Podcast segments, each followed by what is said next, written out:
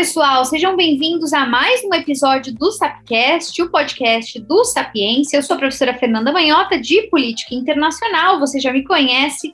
Hoje eu estou aqui para discutir um tema que, aliás, merece toda a atenção. Vamos falar sobre política externa da Índia, a inserção internacional desse país, que é gigante, não só pela perspectiva demográfica, mas também, claro, pela perspectiva política, pela importância que tem tido na região e no mundo todo, particularmente agora durante o período da pandemia. E para desenvolver esse assunto, hoje nós temos a alegria de contar aqui com um pesquisador excepcional, especializado de fato é, nesse tema, que é o João Paulo Nicolini Gabriel. Ele já estuda a Índia há algum tempo, tem uma visibilidade em relação a esse tema, conhece como poucos o assunto, e eu vou pedir para o João se apresentar, contar um pouquinho de onde veio o interesse dele por estudar a Índia e, claro, assim você também pode conhecer um pouquinho mais da trajetória do João. João, seja muitíssimo bem-vindo ao Sapcast.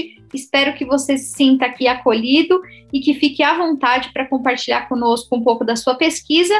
Seja bem-vindo, então, e por favor, se apresente para o nosso público aqui, para a nossa audiência. Boa tarde, Fernanda. Boa tarde aos espectadores. Né? Eu, eu que fico muito feliz é, de receber esse convite. É uma trajetória que, enfim, já vem desde a graduação, desde ali de 2014, 2013, né? E, enfim, tenho passagens ali que, por colegas, inclusive amigos da Fernanda, que me ajudaram muito também, né? Inclusive o professor Carlos Gustavo Poggio foi um dos grandes mentores desse projeto que a gente tem levantado aí para estudar a Índia, né? Embora americanista, é, ele me auxiliou muito em temas, porque, como a Fernanda disse, hoje a Índia é um ator que converge e diverge em diversas instâncias importantes internacionais com, a, com as grandes potências, né, principalmente Estados Unidos.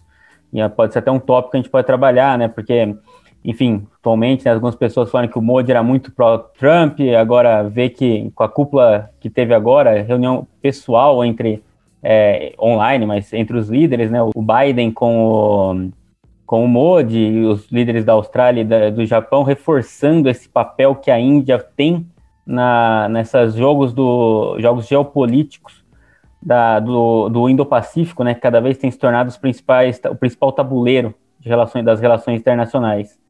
É, minha trajetória, bom, fiz RI na PUC, né? É, fiz uma e lá lá no começo do pensando na o, o MOD foi eleito em 2014, foi o ano que eu comecei a estudar Índia e fiz meu TCC sobre, é, o, o, com a ajuda do professor Geraldo Zahan, né?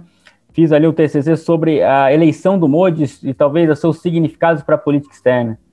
E mal sabia eu que seria um, um tema que cada vez ficaria mais em voga, né? Porque o Modi tem dado traços é, pró próprios e da sua própria é, bagagem política, né? É, que, o que carrega o seu partido, né? É, para o, o, o que a Índia tem se demonstrado internacionalmente. E fiz o meu mestrado no Santiago Dantas, né? Unesp, PUC, Unicamp, né? Com a ajuda do professor Carlos Gustavo agora, sobre o acordo nuclear Índia-Estados Unidos, que é um marco da história nuclear mundial, né? Porque só a Índia tem, é, é, a Índia era um país que todo marco, todo regime internacional fora criado a sua revalia. É, ela participou das, da, das negociações do TNP, mas suas visões foram rejeitadas pelas grandes potências. O TNP, que é o Tratado de Não Proliferação Nuclear, o principal marco desse regime, não é, conferia à Índia o status de potência nuclear, o que deixou ela extremamente irritada, fazendo seu, o seu entrando em uma trajetória de política nuclear sempre considerada ilegal, e a Índia vai conseguir essa legalização não por vias multilaterais, mas vai ter um acordo com os Estados Unidos sobre o, o programa nuclear civil, né, para uso de energia. Mas o que tacitamente reconhece a Índia é, é o seu programa nuclear é, balístico. E é um fato que é, merece atenção, inclusive, de questões já do Itamaraty, já caindo uma, uma questão numa prova, esse tópico, sobre o acordo nuclear é, de, o nuclear civil da Índia com os Estados Unidos, e que propriamente depois foi seguido por vários países, e, enfim, foi recebendo apoio de diversos países, com exceção da China, grande potência, rival regional, que é, enfim, em questões geopolíticas, e ainda esbarra a entrada da Índia em outros mecanismos de não proliferação. E atualmente, né, é, eu, eu, mudei da RI para Ciência Política, né, fui para o UFMG com o auxílio do professor Davidson, e a gente estuda como uma interpretação do, do, das políticas, é, de como a política indiana, a política dos países emergentes se relaciona é, com os regimes internacionais, né? Essa, aí já partindo para uma questão de teoria de RI, baseando-se em evidências de, indutivas do processo indiano, né? Então, é, tenho essa trajetória e venho principalmente olhando para as questões geopolíticas, porque a Índia tem se tornado um dos principais atores, não também pelo seu tamanho, é, mas também como para onde o mundo está lidando nas suas disputas, né? Porque as disputas saíram da Europa e estão cada vez caminhando mais para o Oriente.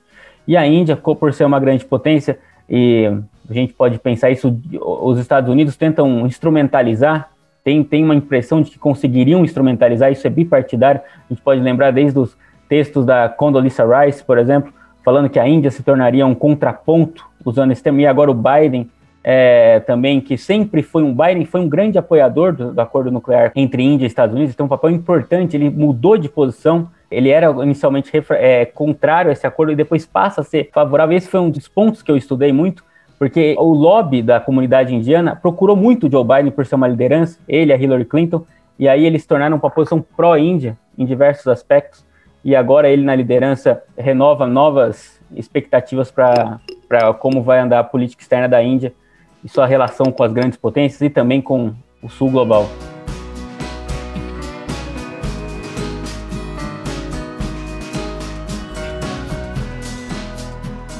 João, acho que com essa introdução você deu já não só uma apresentação completa, ofereceu uma apresentação completa a respeito da sua trajetória, mas foi mesclando isso com a própria relevância que, ao longo dos últimos anos, a própria Índia passou a viver, né, a desfrutar no cenário internacional. E eu queria pegar alguns pontos que você já trouxe aqui à baila para tentar desenvolver com você um pouco e qualificar esse debate, já que aqui no Brasil ainda Uh, nós temos uma carência né, de produção, de cobertura e conhecimento em geral a respeito da Índia. A gente acaba ouvindo falar muito da Europa, da China, às vezes, quando o assunto é a Ásia, ou, claro, dos Estados Unidos, da região, né, da, da, da sub-região aqui da América do Sul, mas pouca gente sabe, de fato, é, coisas sobre a Índia. E eu queria te ouvir a respeito dessa caracterização geral da política externa indiana hoje, né? A gente sabe que a Índia, é como todo país, vai sofrendo alterações em termos de estratégia de inserção de governo a governo.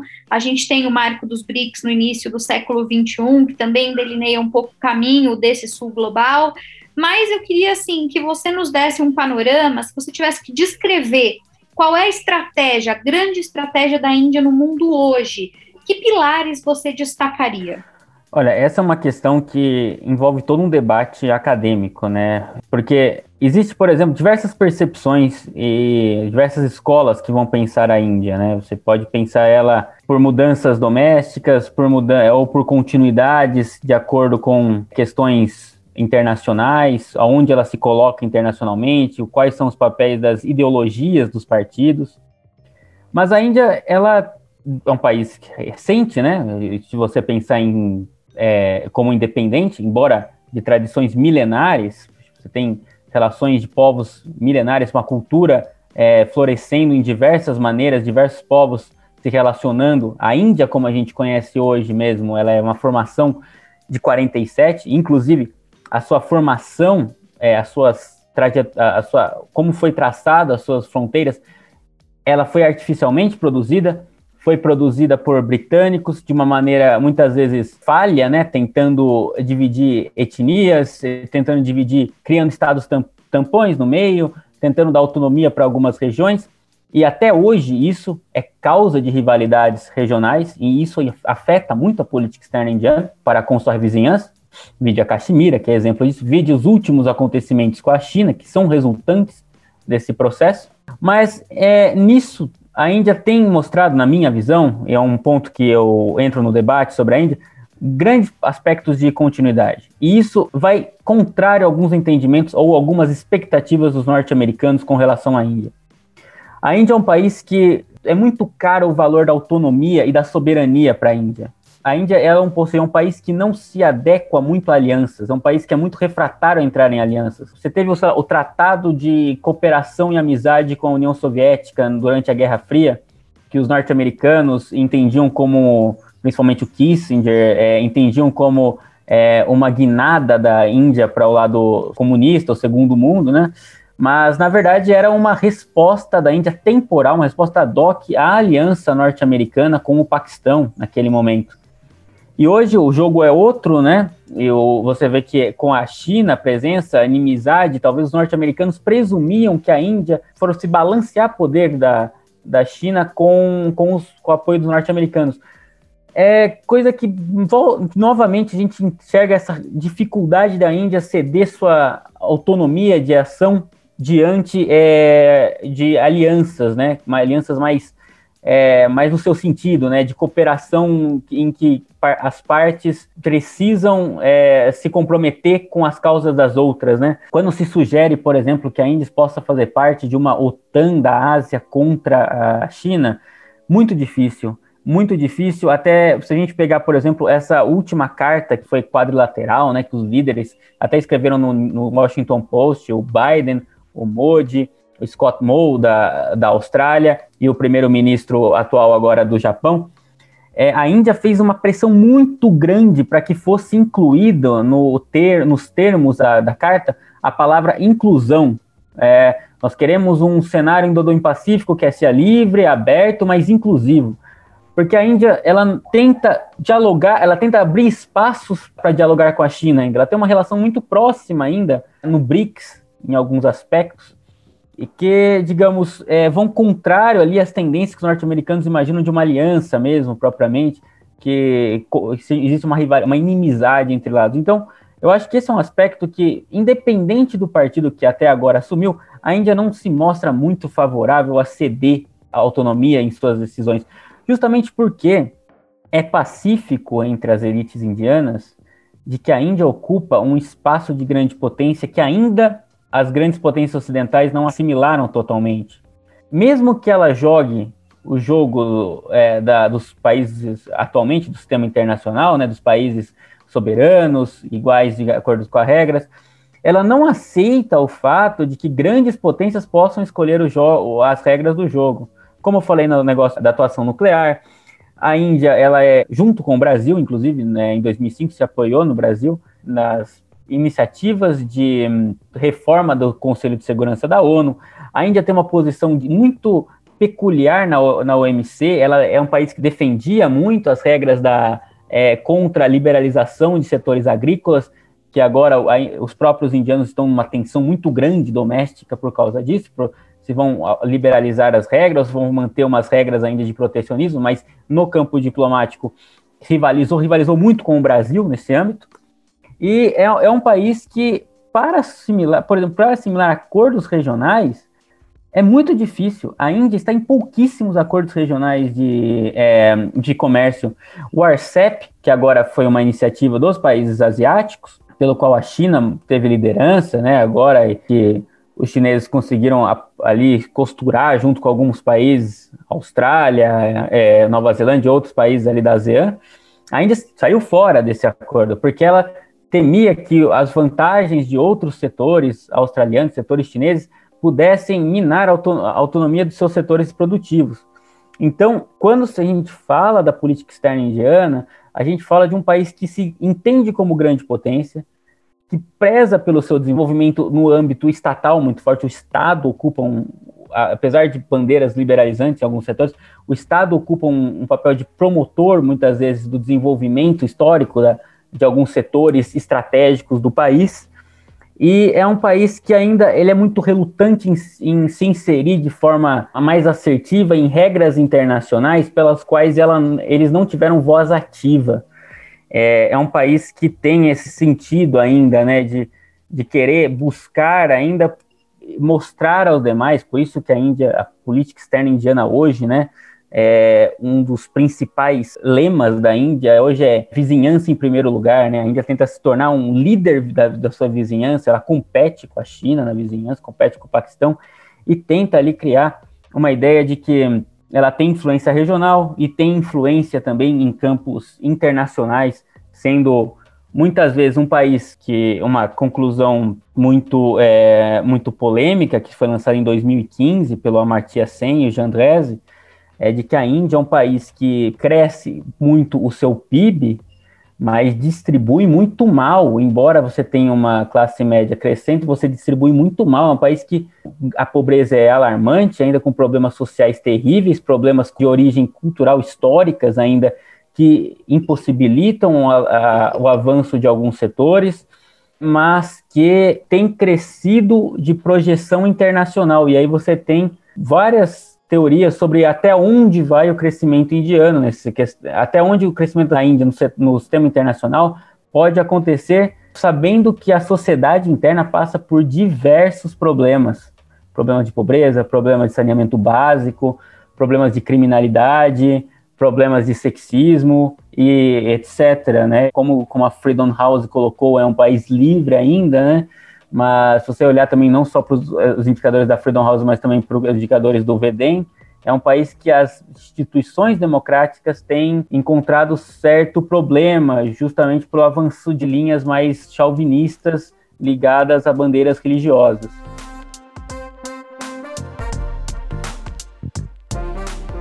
João, você tocou agora num ponto que acho que é fundamental a gente discutir também, que tem a ver com essa presença regional né, da Índia. A Índia tem um peso importante desse ponto de vista, tem algumas triangulações aí, disputas pontuais em relação à China, como você mesmo colocou, e particularmente na pandemia, a gente percebeu que até a própria dinâmica de fornecimento de vacinas, né, inclusive, até porque a Índia tem aí alguns laboratórios produzindo vacinas, virou isso, objeto né, de, de, de costura geopolítica, né? Então tem toda uma geopolítica da vacina nesse campo regional. Queria te ouvir um pouquinho mais sobre como tem sido essa inserção né, da Índia em relação a outros players é, que estão disputando espaço nesse mundo em desenvolvimento e particularmente no que diz respeito à própria China e depois, se você pudesse comentar também em relação aos demais BRICS, né? Como é que tem sido esse trato?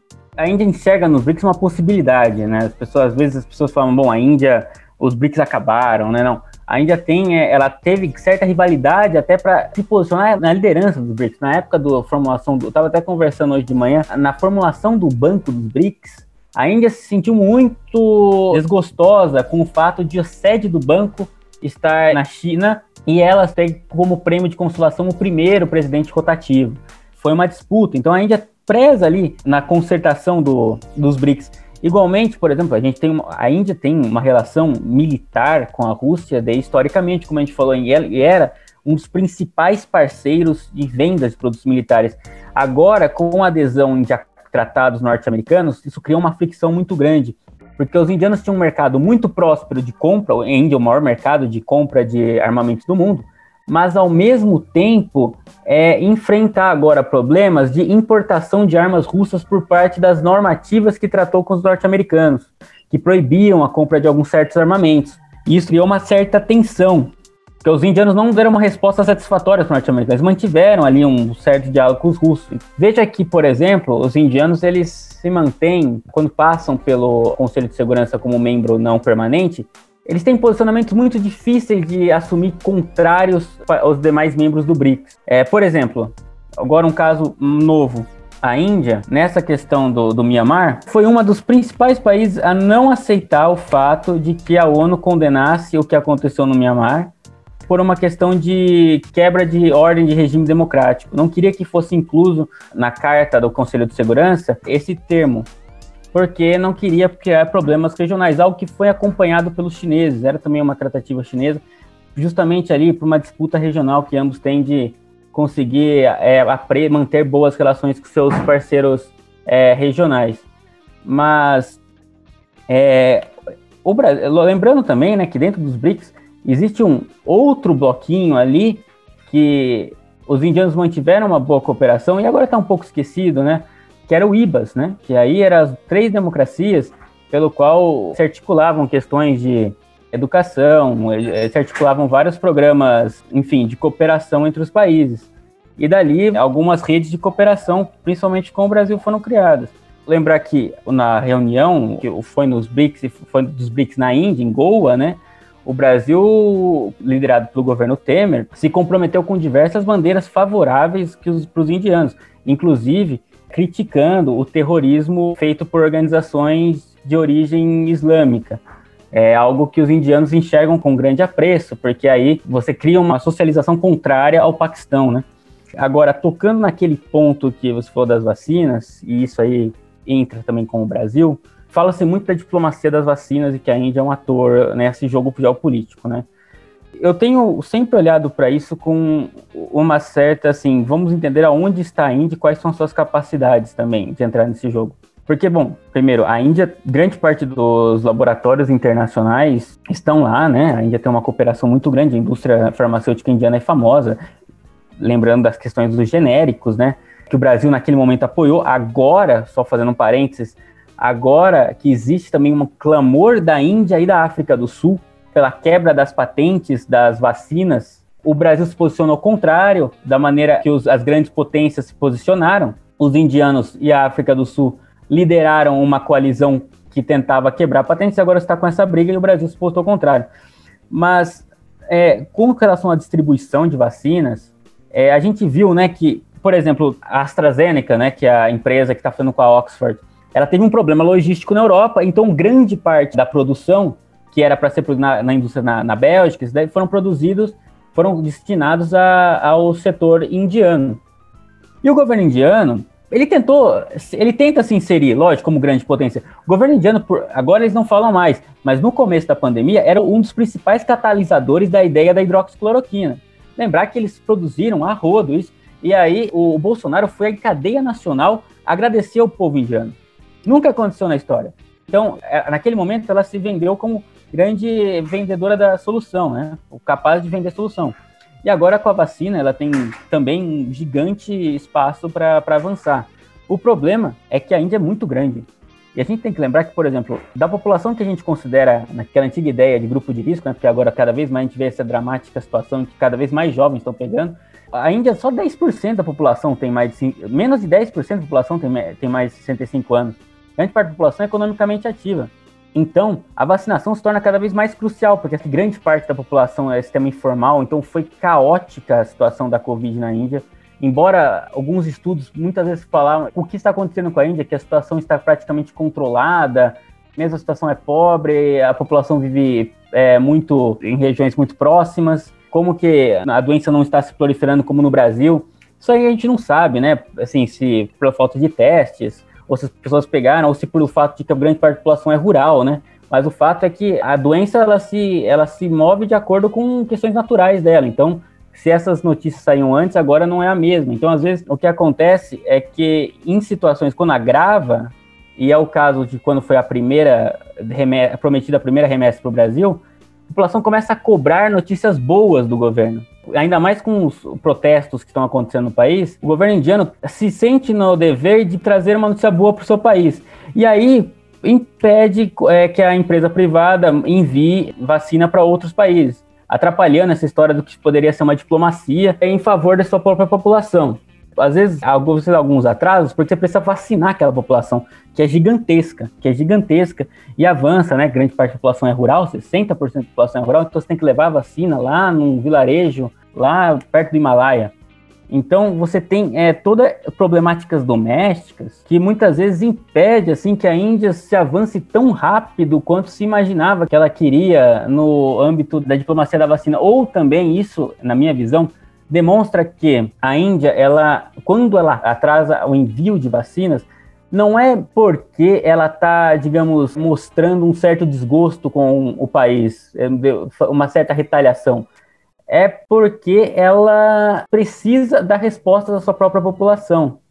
No Brasil, uma época começaram a falar que é, ah, isso era uma certa retaliação porque o Brasil não estava mais acompanhando os indianos em algumas votações. Eu sou um pouco é, cético a essa ideia. Eu imagino que os problemas domésticos naquele país, a ideia de você ter que vacinar a população e dar notícias boas, se torna prioridade para o governo manter o que ele se preza tanto para conseguir passar suas reformas, até certa forma draconianas, o apoio popular. É, a gente vê, por exemplo, que nesse caso também, quando a gente, se a gente quiser falar um pouco de diplomacia da vacina, a gente tem que relacionar isso também aos planos da questão regional, como estava falando. Os primeiros envios de, de imunizantes para outros países foram acompanhados sempre do slogan Neighborhood First. Então, os primeiros países foram Bangladesh, Nepal, que necessitam dos imunizantes indianos. Necessitam, eles não conseguem avançar na, na vacinação de sua população sem esses imunizantes. A questão que os indianos não têm ali, talvez a capacidade de produção, e eu também não sou especialista em falar como está sendo na China, mas para levar essas produções a outros países tão rapidamente, assim, em termos logísticos, como a China consegue fazer ou como a Rússia consegue fazer. A Índia tem seu próprio imunizante, que é o, o Covaxin, mas que, por exemplo, encontrou certa reticência da Anvisa, né? A Anvisa não facilitou o registro ainda, né? A gente teve uma notícia recente sobre isso. Então, na questão da diplomacia da vacina, se a gente for falar, a Índia é um país que tem capacidade natural, porque a grande parte da produção está concentrada naquele país, mas você tem esse problema, geralmente, né, do Estado, às vezes, é, indiano se sentir no dever, às vezes, até algum problema aí de outra ordem, de é, congelar certas exportações é, em favor dos seus interesses, e aí entrando como uma terceira parte de um negócio entre empresa privada e governo de outro país, né? E isso às vezes cria certa fricção com outros países que também são dos BRICS.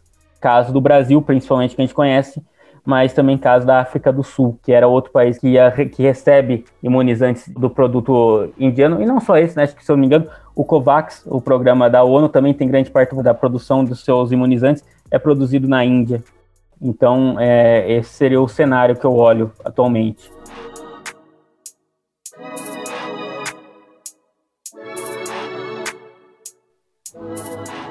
Maravilha. Bom, ouvir o João é, é, tão bom, é tão didático, que a gente vai ficando craque quando o assunto é a Índia, né? E não tem jeito de deixar de fora uma pergunta que é aqui a minha última questão, João, para você. É, você tangenciou em vários momentos da sua fala a relação bilateral com o Brasil, né? Fez alguns comentários desde o governo Temer, falou a respeito dessas expectativas entre Modi e Bolsonaro, mas eu queria que você finalizasse esse papo conferindo uma espécie de estado da arte, né, das nossas relações bilaterais, é, pensando aí nos últimos governos, né, o que que teve de continuidade, o que que teve de ruptura, em que momentos essa aproximação foi mais intensa, quais foram os pontos de maior tensionamento e por quê, o que, que a gente pode esperar dessas relações bilaterais. Então, são questões, evidentemente, muito abertas e difíceis de resumir em poucas palavras, mas acho que é importante, sobretudo para o nosso público que está interessado no, no concurso, né, no CACD e também depois na, na carreira diplomática, saber um pouco mais de como essa inserção internacional em particular, que a gente debatia aqui, é, repercute também sobre a agenda brasileira. A agenda brasileira com a Índia, é, embora pareça não seja a principal, lógico, porque elas com os BRICS, por questão óbvia que é a presença da China, você tem diversos setores que avançaram, né? Você tem empresas privadas indianas entrando no mercado brasileiro com questão da eletricidade, do ramo de veículos também, né? Tem empresas brasileiras fazendo acordos com os indianos, mas acho que assim, quando a gente fala sobre questões diplomáticas, iniciando, os indianos já costumavam ter visitas no Brasil, por exemplo, se você falar desde a, desde a época da Guerra Fria, né? Indira Gandhi, etc. O Brasil teve um acordo, no, você, não sei se a pessoa sabe, isso é interessante, às vezes cai no Itamaraty esses acordos, assim, que são esquecidos na prova do Itamaraty esses acordos. O Brasil teve dois acordos nucleares com a Índia já. O Brasil teve na década de 70, um que foi denunciado pelo Brasil em 74 por causa do teste nuclear da Índia. No Brasil teve um outro durante o governo do Fernando Henrique, também denunciado pelo governo brasileiro por causa do teste de 98, que aí ainda se consolidou como potência nuclear, com uma bomba pode explodir é, enfim, e, e, se autodeclarou potência nuclear. É, na década de 90, se a gente falar, Brasil e Índia passaram por reformas liberalizantes, a cada um a seu modo, né? E você também teve primeira, as primeiras visitas de líderes brasileiros na, na Índia, né? Fernando Henrique, depois o Lula. Foram dois líderes brasileiros que visitaram a Índia. O Lula teve aproximação com o Manmohan Singh também, muito próximo, né? Por causa do IBSA, por causa do IBAS. E ali os líderes indianos começaram a visitar o Brasil também por causa das cúpulas dos BRICS que aconteciam no Brasil, né? esse processo de globalização e o processo de avanço dos países em desenvolvimento por via do G20, por via dos BRICS, por via do IBAS, etc., aproximou os dois países de agendas de convergências, né? Lógico, divergências grandes também ainda. Tem que lembrar que o Brasil tem, tenta costurar, coordenar políticas com os indianos, mas às vezes só tem problemas no OMC. O Brasil, no, durante o Acordo de Paris, é, tentou ali é, recosturar o BASIC, né? É, digamos, um arranjo ligado às questões ambientais entre o Brasil, a África do Sul, a Índia e ali também a presença da China, né? Então, existiu no final dos anos 90 para o início dos anos 2000 um grande aumento, né, ali de convergência, porque eram ambos países que estavam crescendo, né? Eram crescendo economicamente, diplomaticamente. O Brasil entrou em crise, né, como a gente sabe, crise política, crise econômica, né, e a Índia continuou crescendo, né, economicamente a passos galopantes, salvo esse ano, que esse ano, ano passado, né, por causa da, é, da Covid, o país que tem grande economia informal, né, teve grandes problemas, aí teve um tombo considerável no, no crescimento do seu PIB, e, enfim, enfrenta agora questões para tentar se reorganizar. Mas no âmbito diplomático, se a gente pensar nos, nos últimos anos, nós tivemos uma tentativa de, de melhora das relações Brasil-Índia é, durante o, o, governo Temer, né, por vias dos BRICS, né, porque nós tivemos a reunião de Goa, que ali o Brasil voltou a demonstrar seus interesses nos indianos por questões agrícolas. A gente tem que lembrar como é importante, como é caro a questão agrícola, porque mesmo que ambos os países tenham suas divergências no MC, o Brasil tenta aproveitar, e isso é um, uma costura que o Itamaraty tenta fazer com outros setores agrícolas, com setores também ministeriais, de aumentar a exportação de etanol, que é um grande espaço que tem para os indianos, porque a Índia precisa se comprometer internacionalmente com a questão da poluição. Das 20 maiores cidades do mundo, da poluição, grande parte delas estão na Índia, as cidades mais poluídas do mundo. Então a Índia precisa se comprometer justamente porque a matriz energética do país é carvão, é a mais poluente, né? Então o país precisa ali se reinventar e o etanol poderia cumprir é, esse papel como um combustível de menor poluição, né? Inclusive o Brasil ele tem disputado ali pau pau ali é, o negócio com grandes outros setores de iniciativa privada norte-americana, como a Tesla, que quer trazer a indústria dos carros elétricos lá, né? Então, o Brasil tenta também ocupar esse espaço. A Índia se abriu para novas tecnologias e novas tecnologias ambientais e o Brasil tenta ocupar esse espaço.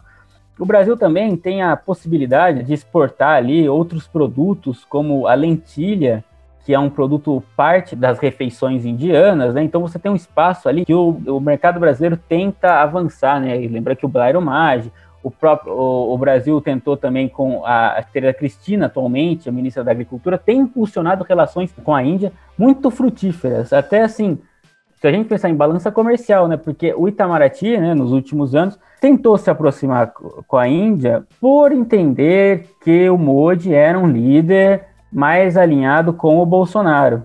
Isso é problemático, às vezes, assim, de entender, né? Porque são dois países, tudo bem, com suas características próximas tal, mas, como eu falei, a Índia nunca se abre demais a ideias estrangeiras, porque é um país que se preza muito por a sua autonomia. E o Modi tem uma, um pensamento de política internacional que muitas vezes não é alinhado com o pensamento dos brasileiros, né?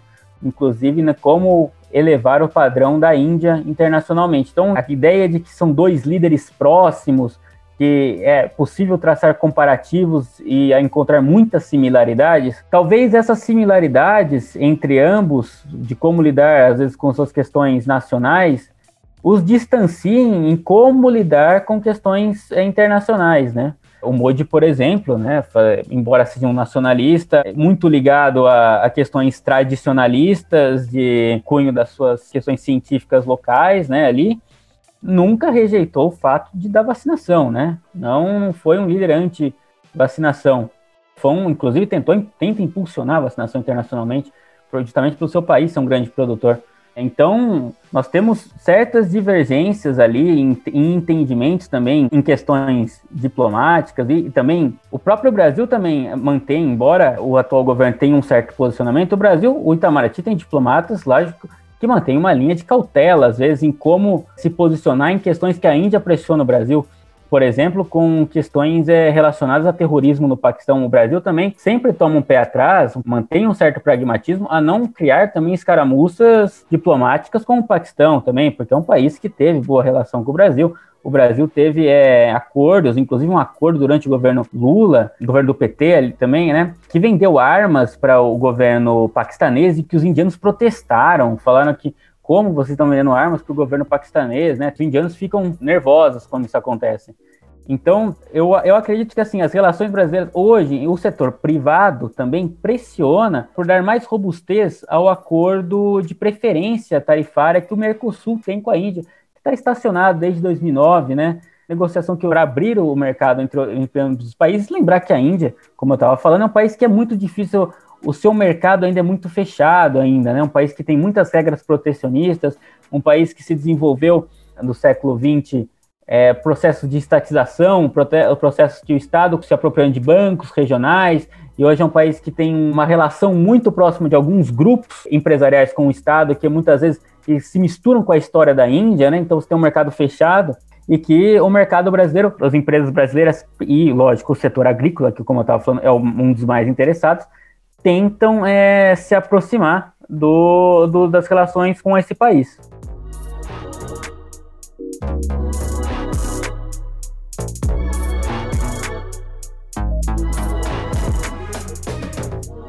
Olha, com essa verdadeira aula que o João nos deu, só me resta agradecer.